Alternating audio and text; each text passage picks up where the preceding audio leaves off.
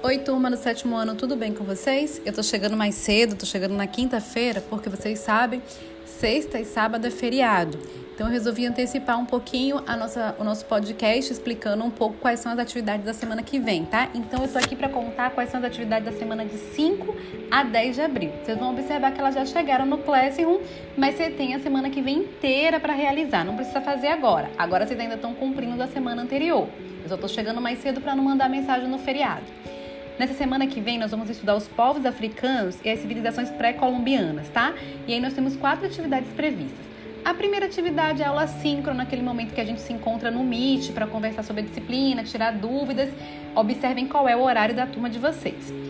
Atividade 2, vocês vão ler e responder as questões da, do livro de história. Eu estou indicando a página 8 e a página 45. Quando vocês forem no Classroom, vocês vão encontrar um formulário. Clica no formulário, tá? Para responder, eu estou indicando, já coloquei lá qual é a página e qual é a questão.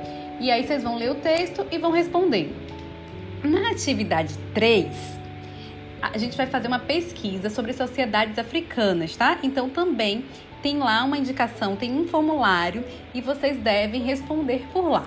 E na atividade 4, eu já coloquei um documento, vocês vão responder essa direto no Classroom. Tem um documento que aparece um íconezinho amarelo, uma caixinha amarela. Vocês vão clicar lá e lá vocês vão escrever a pesquisa de vocês sobre os astecas, incas e maias, tá? Sobre esses povos pré-colombianos. Vou fazer uma pesquisa sobre eles e produzir uns slides.